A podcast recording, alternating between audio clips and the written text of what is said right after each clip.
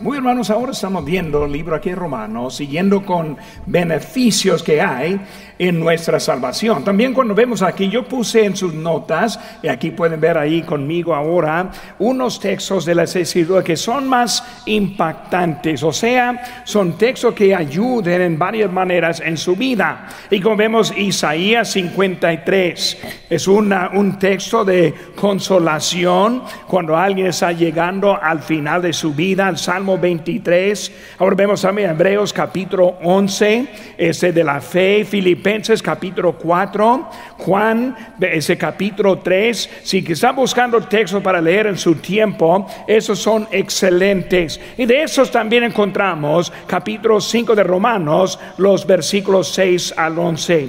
Aquí Pablo está ayudándonos a entender un poco más de nuestra salvación. Y claro, un texto muy famoso es el versículo 8. Dice, mas Dios muestra su amor para con nosotros. Y vemos que usamos este texto cada vez cuando estamos hablando a alguien de Cristo. Cristo murió y luego dice la palabra por nosotros, por nosotros, en nuestro lugar. Por eso, hermano, quiero estar viendo un poco en eso y luego aprender un poco que puede ayudarnos en nuestra vida y también ayudarnos a relatar el Evangelio a otros también. Por eso, en la mano tienen sus notas y vemos el número uno la condición desesperada del hombre. La condición desesperada del hombre. La verdad es, fuera de Cristo, la situación y la condición siempre es algo bien difícil. Vemos en ciso A, el hombre es débil. Cuando hablamos de nuestra, nosotros siendo débiles, entendemos que en nosotros no hay fuerza. Es el mismo Pablo que dijo, lo que quiero hacer es lo que no hago. Y lo que no quiero hacer es eso que hago. Ahora, si Pablo tuvo la lucha dentro de él, nosotros entendemos que somos débiles. Una cosa muy importante para los cristianos es entender esa verdad. Por eso cuando tenemos que estamos, bueno, pensamos que estamos sólidos, es cuando vamos a tener problemas en nuestra vida. Porque cuando hablamos de débil, simplemente significa sin poder, completamente indefenso sin medios escapar. No hay una manera para ayudarnos en eso.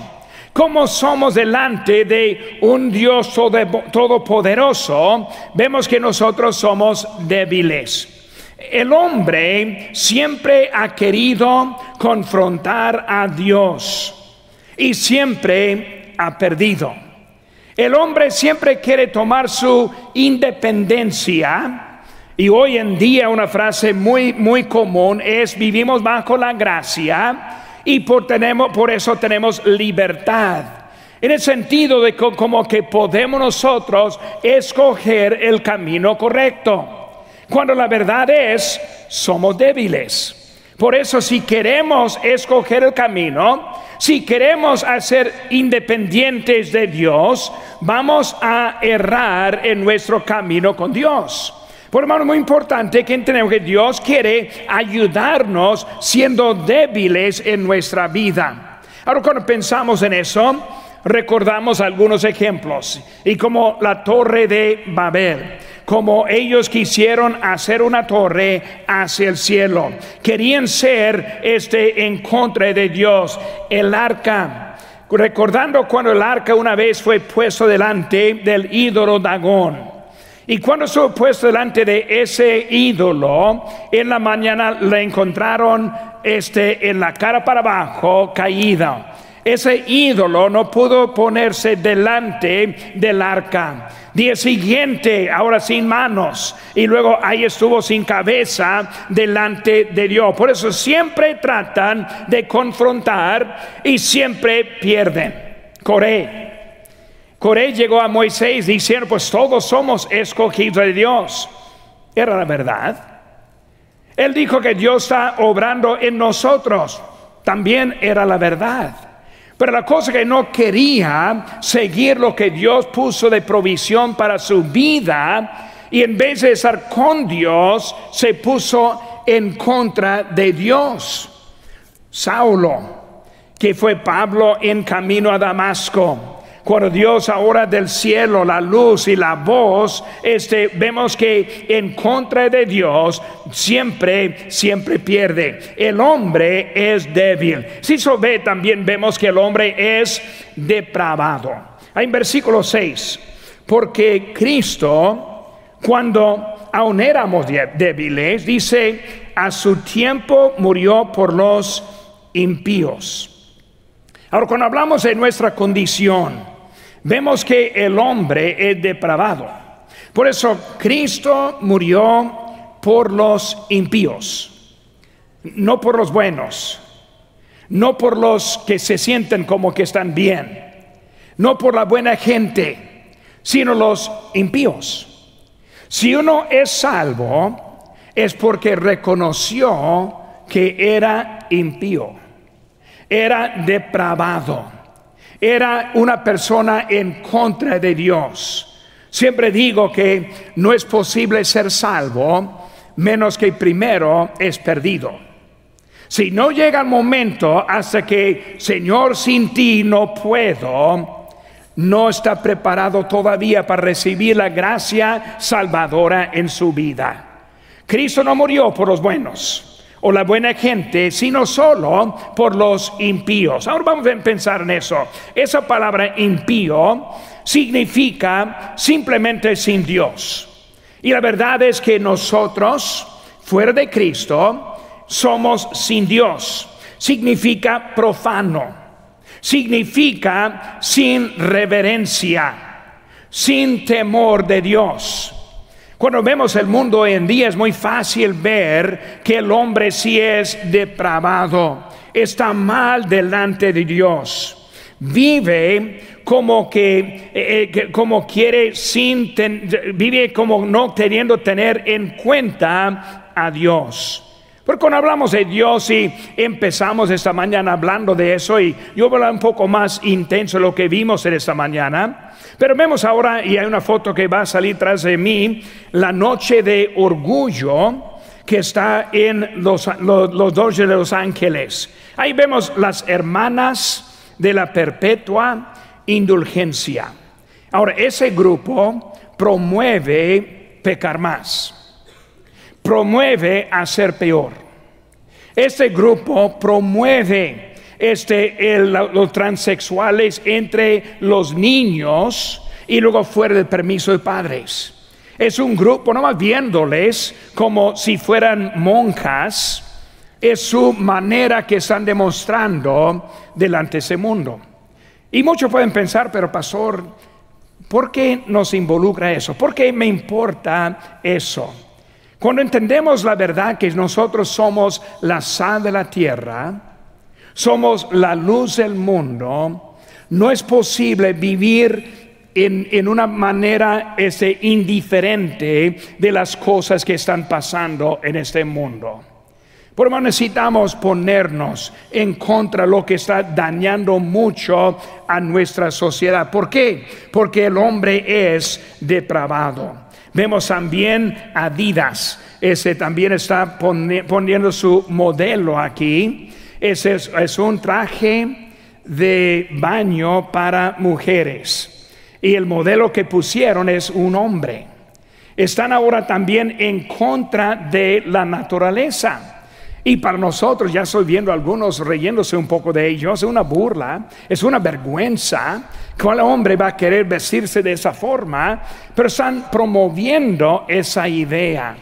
Y yo puedo hablar hasta más este, ese grosero en lo que están haciendo en esos casos. Hermanos, es algo abierto y adelante de nosotros y en contra de Dios. Hermanos, es tiempo que nosotros entendamos Target. Target ha apoyado el orgullo LGBT por más que una década. Y eso es según Fox News, es el 26 de mayo. Ellos venden trajes de baño de estilo femenino diseñados para hombres. Este, ellos tienen unas tazas que dice gender fluid, que está hablando acerca de que puede escoger y puede moverse. Pues si se siente mujer hoy, bueno, puede ser una mujer. Si mañana se siente hombre, está bien, puede ser hombre. Y estamos viendo una distorsión grande en nuestra sociedad. ¿Por qué todo esto? Depravado, depravado.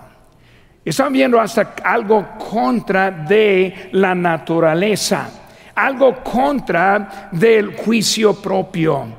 Pues estamos viendo que todos andan eso. Ahora también, hermanos, este, este, cuando hablamos de ese target, ha donado 2.1 millones de dólares al grupo LGBTQ que presionan a los distritos escolares para permitir que los niños cambien de género en secreto sin el permiso de los padres. Hermanos, hablando de viviendo tolerando, sino viviendo promoviendo. No están viviendo simplemente ah, para cualquier persona que hay, sino están en su ataque directo. Y nosotros es tiempo como creyentes que entendamos nuestra posición como creyentes en Cristo, porque este mundo es depravado. Porque cuando hablamos de este mundo, hermanos, entendamos también que la Biblia nos dice en Santiago 4:17, y al que sabe hacer lo bueno y no lo hace, le es pecado. Simplemente cuando nosotros decidimos no hacer nada, estamos en pecado. El mundo antes estaba en contra de la creación y ahora está en contra de los creados de Dios. Y últimamente están en contra de Dios. Romanos 8:8 8 dice, y los que viven según la carne no pueden agradar a Dios. No es posible. El hombre depravado. Sí, eso hermanos vemos que el hombre es desviado. Versículo 8.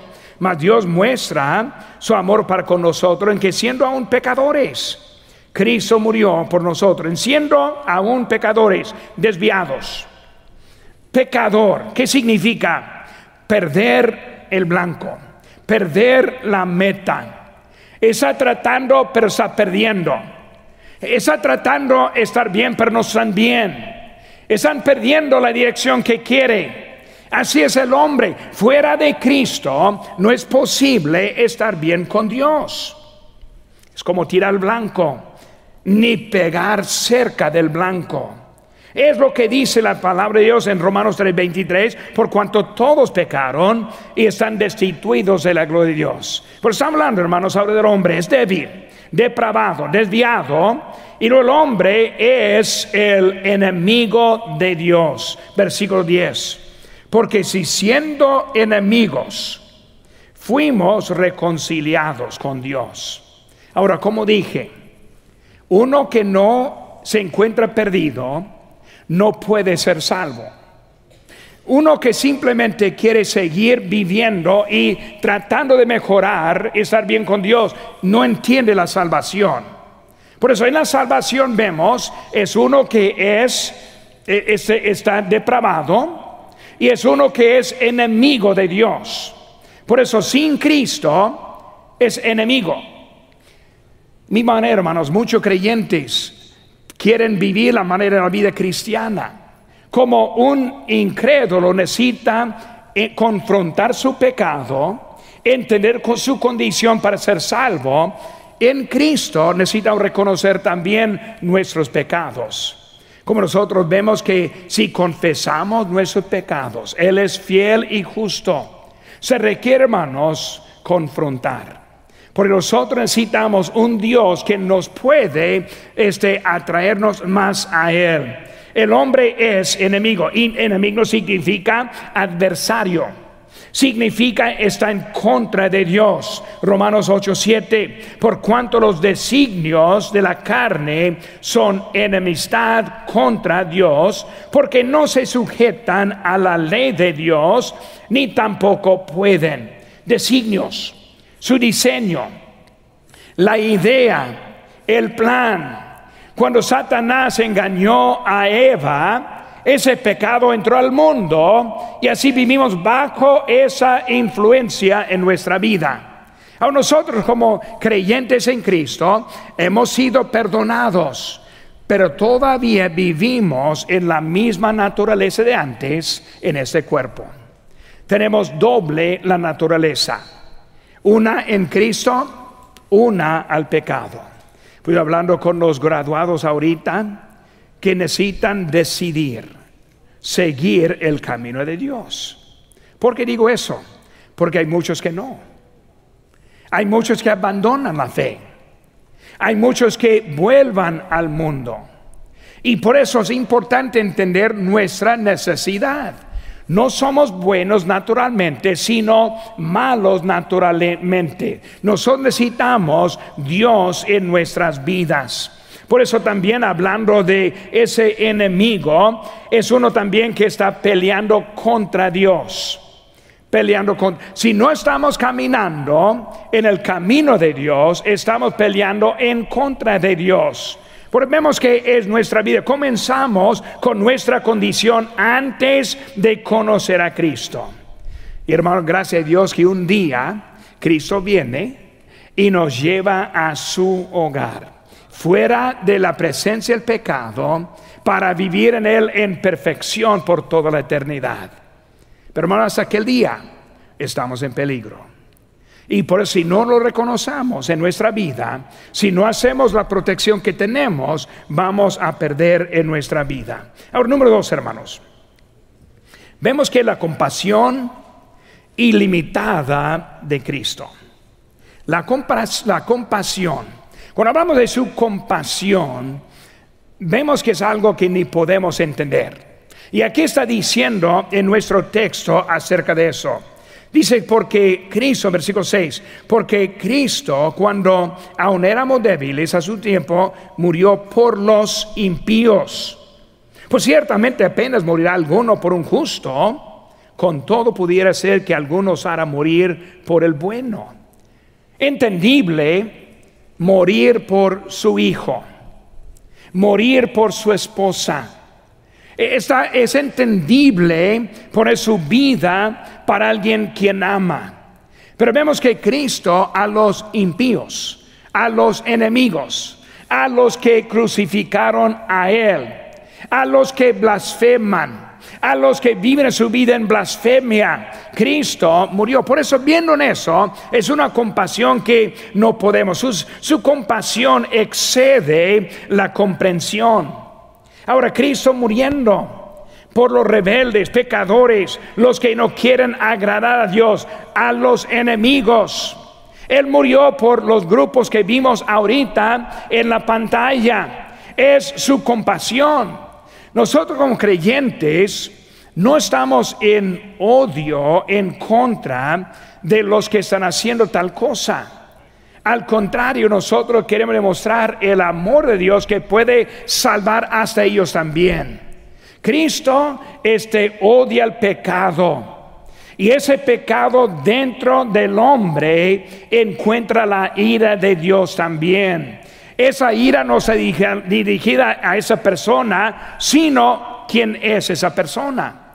Y por cuando hablamos de su compasión en eso, Vemos que Él está ahora está haciendo y luego haciendo todo.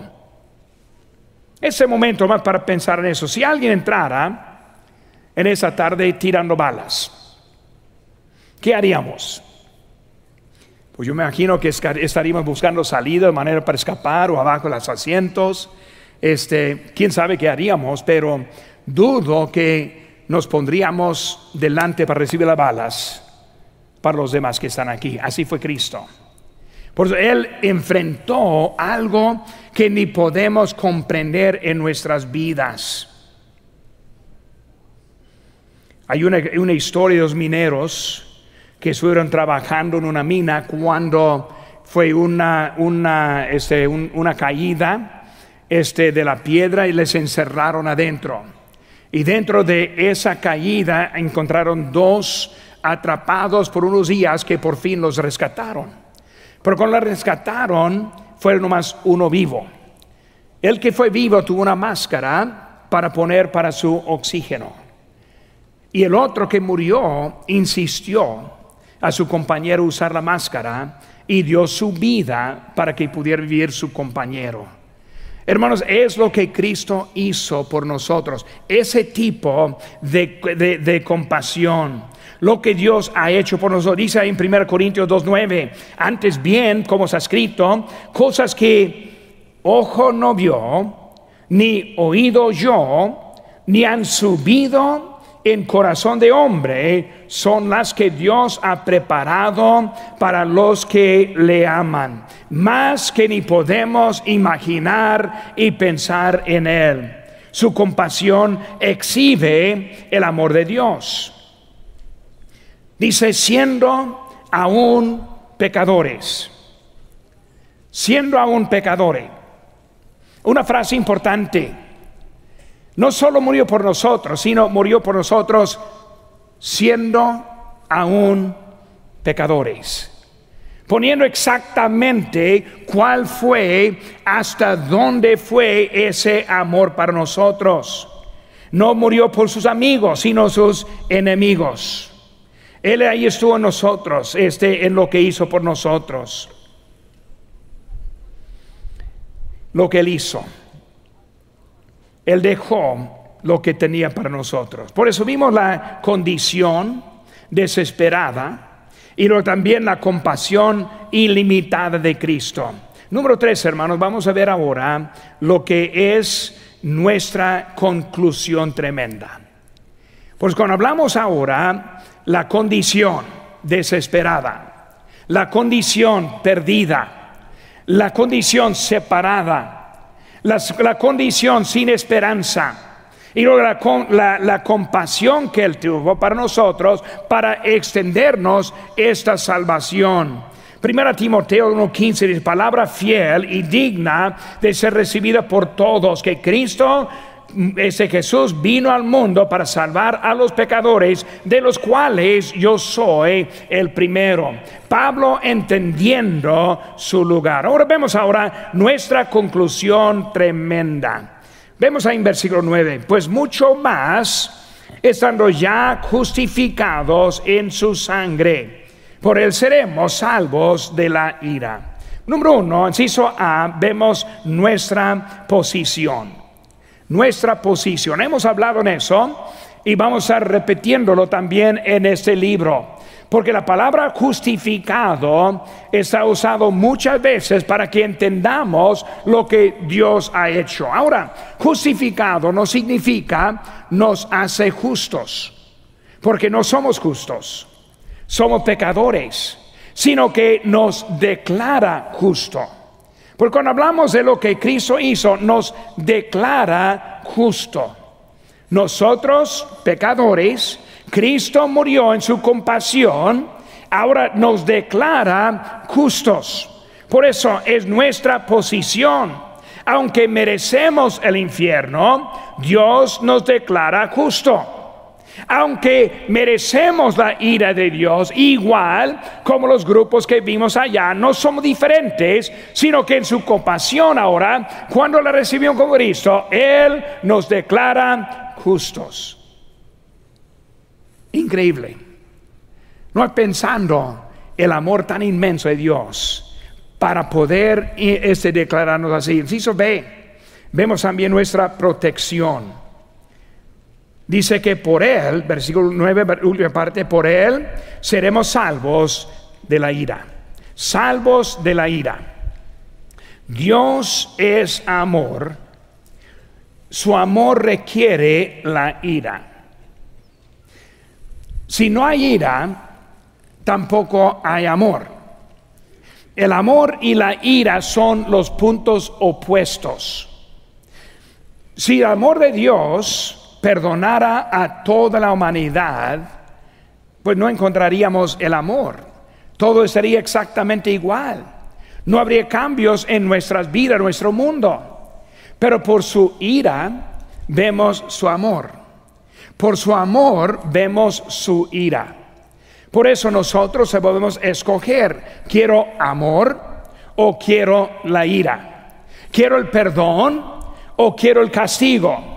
¿Quiero vivir con Él o quiero vivir aparte de Él? En su amor está mostrando quién es nuestro Dios. Por eso somos libres de la ira por una sola cosa, siendo la sangre del cordero. Es este, vemos eso. Juan 3:36 dice: El que cree en el Hijo tiene vida eterna. Pero el que rehúsa creer en el Hijo no verá la vida, sino que la ira de Dios está sobre él. Siempre voy a este texto cuando estoy hablando con alguien Cristo que me dice, pastor, hoy no, pero más adelante. Déjeme pensar más ahora y luego ver cómo hay. Por eso, si pone su fe en Cristo, ya tiene vida eterna. El que rehúsa, más adelante, pastor, esperemos unos días, otro día mejor. Entonces vemos que, que esa persona está bajo la ira de Dios.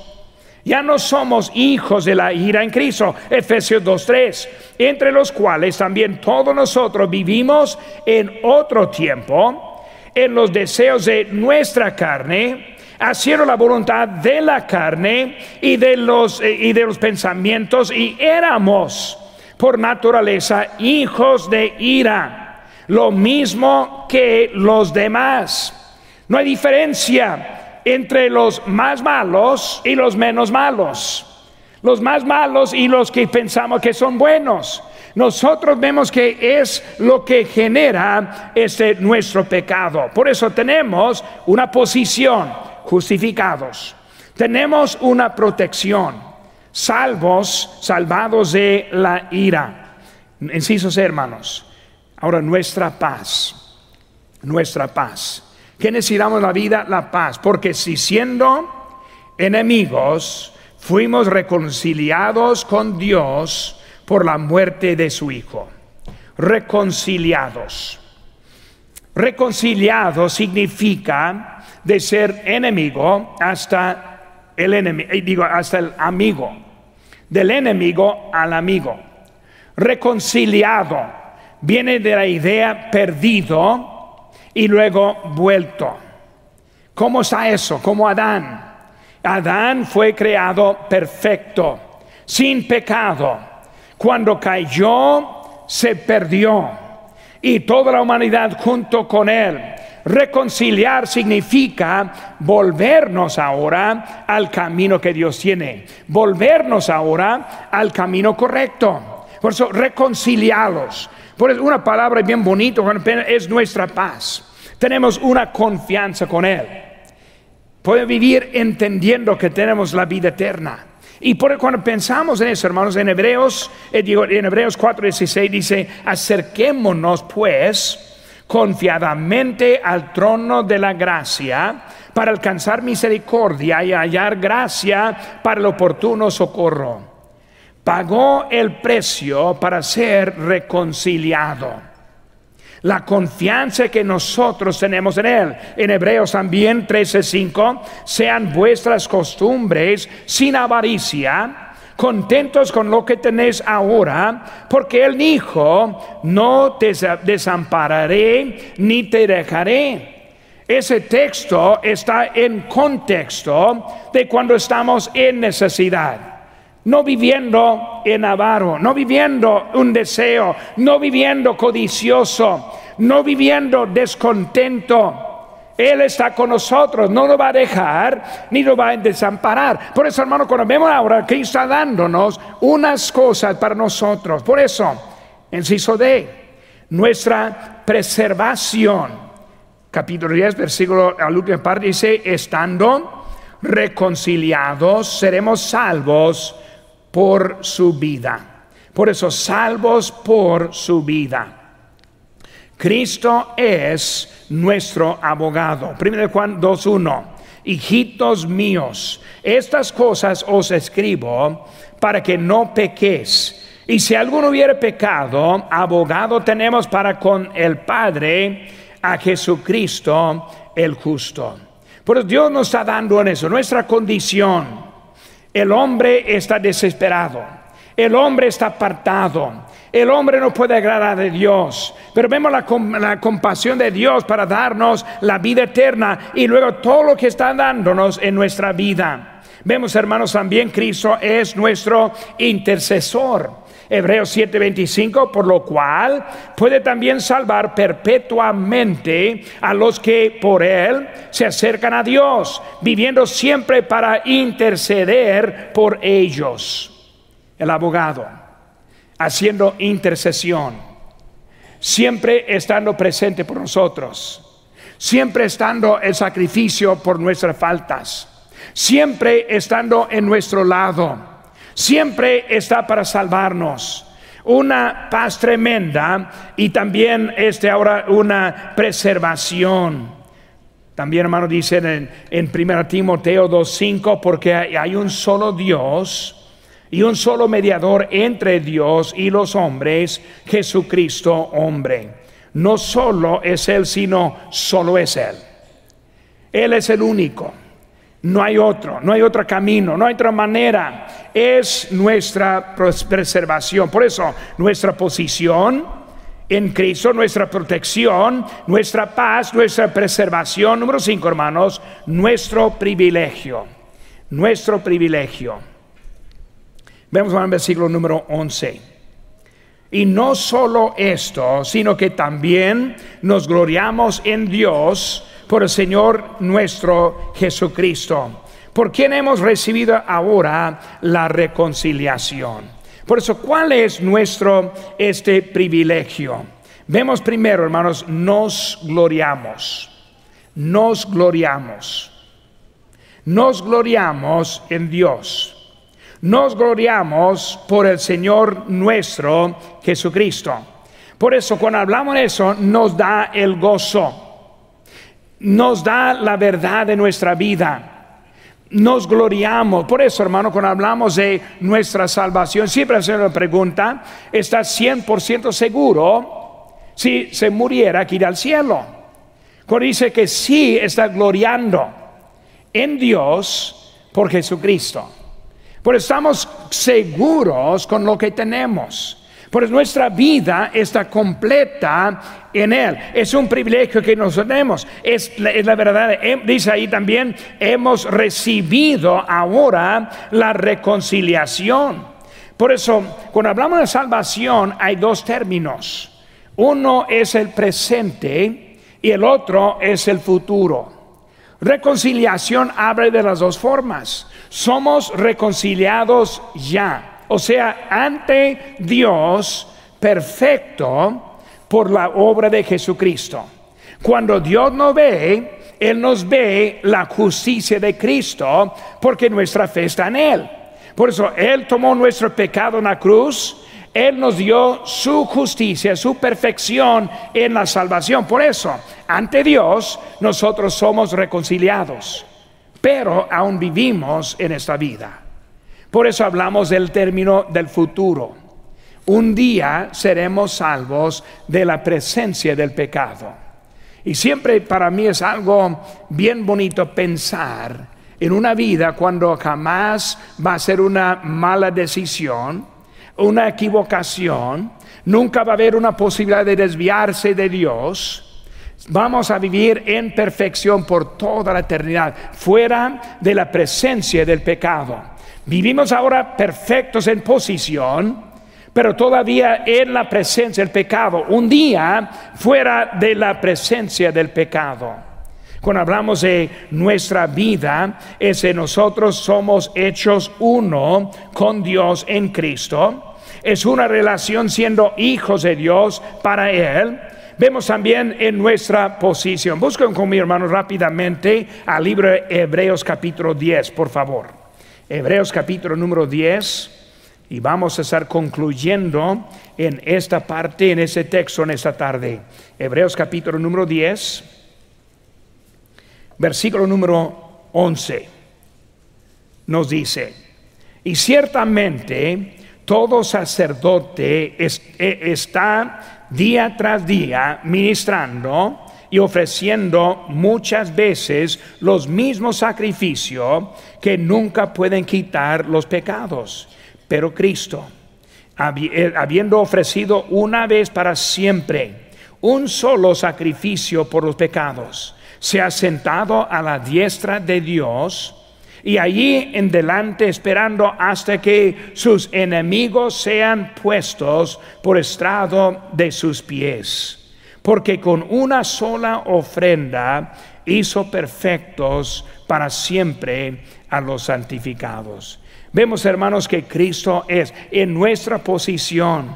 Este, los sacerdotes del Antiguo Testamento, vez tras vez, una vez en Cristo, y nosotros tenemos la vida eterna nuestra posición. Todo lo que Dios ha hecho para nosotros. Tenemos una posición en Él, protegido por Él, una paz, preservación y ahora el privilegio en Cristo Jesús. Me pregunto esta tarde, ¿está bien en su relación con Dios? Número uno, tal vez está alguien aquí que no conoce a Cristo.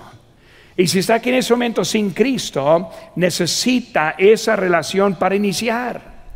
Pero segundo, teniendo Cristo en su corazón, ¿cómo se ha asustado? ¿Cómo está viviendo con Él? ¿Está aprovechando todo lo que nos está haciendo para nosotros? ¿Está su vida acercándose a Él? ¿Está viviendo una vida cristiana más madura o menos madura? ¿Más obediente o menos obediente? Cristo ha hecho mucho y nos ha dado mucho, pero nosotros tenemos que darle a Él esa oportunidad.